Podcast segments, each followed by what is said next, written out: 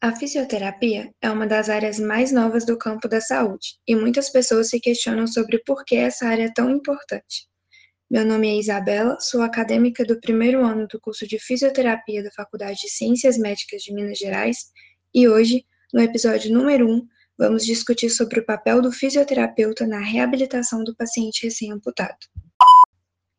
O impacto psicológico que uma amputação causa é enorme, mas calma, graças aos avanços na área, hoje, o paciente amputado tem plenas condições de conquistar parte da sua independência e funcionalidade.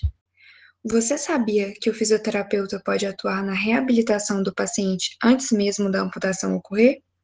Existe uma série de exercícios que servem para preparar o corpo para uma recuperação mais rápida, como os que envolvem de aumento de força e equilíbrio do paciente os relacionados ao fortalecimento dos membros que irão sofrer uma carga maior após a amputação e até mesmo os que proporcionam aumento da capacidade respiratória.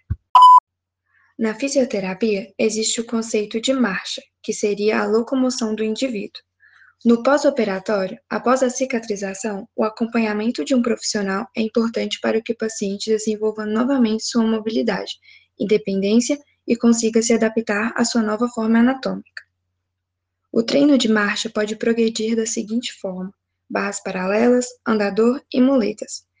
Devem ser ainda utilizados obstáculos, rampas, escadas e terrenos irregulares para esse treino. As atribuições do fisioterapeuta traumato-ortopédico estão ligadas à prevenção e tratamento de distúrbios do sistema musculoesquelético. Por isso, durante as sessões, o fisioterapeuta pode orientar com relação aos cuidados necessários com a ferida, quanto ao posicionamento no leito durante a recuperação e também na prevenção de deformações. As próteses atuais são personalizadas, então o programa de treinamento e de exercícios é feito levando isso em consideração, para que o paciente consiga reaprender os movimentos que fazia antes da amputação. As intervenções fisioterapêuticas têm como objetivo a preparação do paciente para receber a prótese. O paciente aprende a fazer o uso correto da prótese, como a calçar e retirar, subir e descer escadas e rampas, sentar e levantar, desviar de obstáculos e andar em terrenos irregulares. Uma técnica comum que o físio pode aplicar no pós-operatório é o enfaixamento compressivo do coto, que visa controlar o inchaço e modelar o coto para o uso da prótese. Antes do uso da prótese, o fisioterapeuta ainda pode se utilizar de técnicas como a utilização de estimulação elétrica nervosa transcutânea para controle da dor pós-operatória, exercício de fortalecimento para membros superiores e inferiores, massagem transversa profunda na cicatrização do coto, técnicas de dessensibilização para melhora da sensibilidade local, treino de marcha com muletas, treino de equilíbrio e treino de utilização de cadeiras de rodas.